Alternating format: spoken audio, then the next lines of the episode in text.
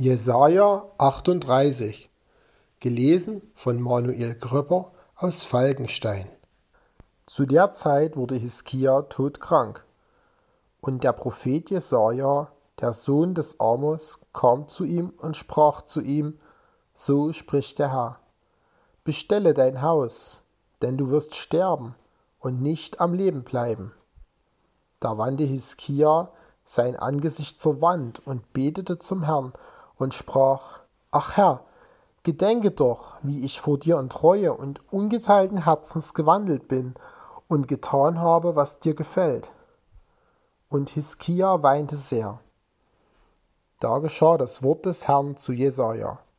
Geh hin und sage Hiskia, so spricht der Herr, der Gott deines Vaters David.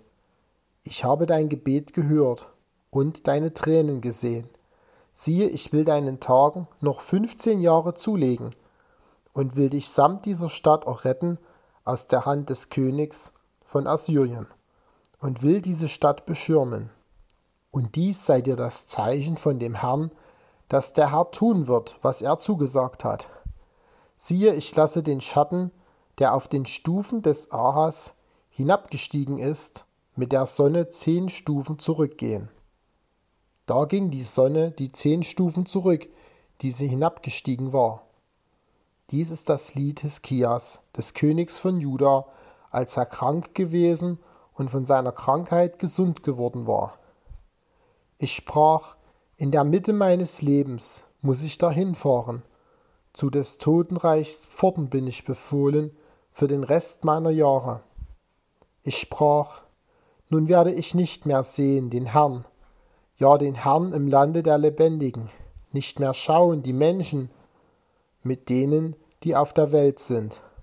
Meine Hütte ist abgebrochen und über mir weggenommen wie eines Hirten Zelt.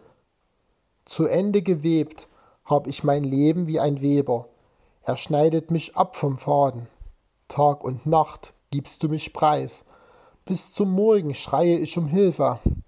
Aber er zerbricht mir alle meine Knochen, wie ein Löwe, Tag und Nacht gibst du mich preis. Ich zwitschere wie eine Schwalbe und gurre wie eine Taube. Meine Augen sehen verlangend nach oben. Herr, ich leide Not, tritt für mich ein. Was soll ich reden und was ihm sagen? Er hat's getan.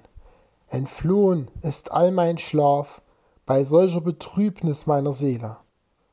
Herr, davon lebt man, und allein darin liegt meines Lebens Kraft. Das lässt mich genesen und am Leben bleiben. Siehe, um Trost war mir sehr bange. Du aber hast dich meiner Seele herzlich angenommen, dass sie nicht verdürbe, denn du wirfst alle meine Sünden hinter dich zurück.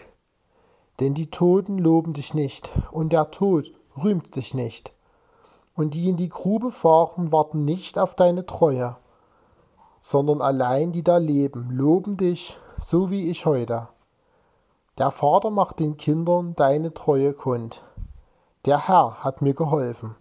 Darum wollen wir singen und spielen, solange wir leben, im Hause des Herrn.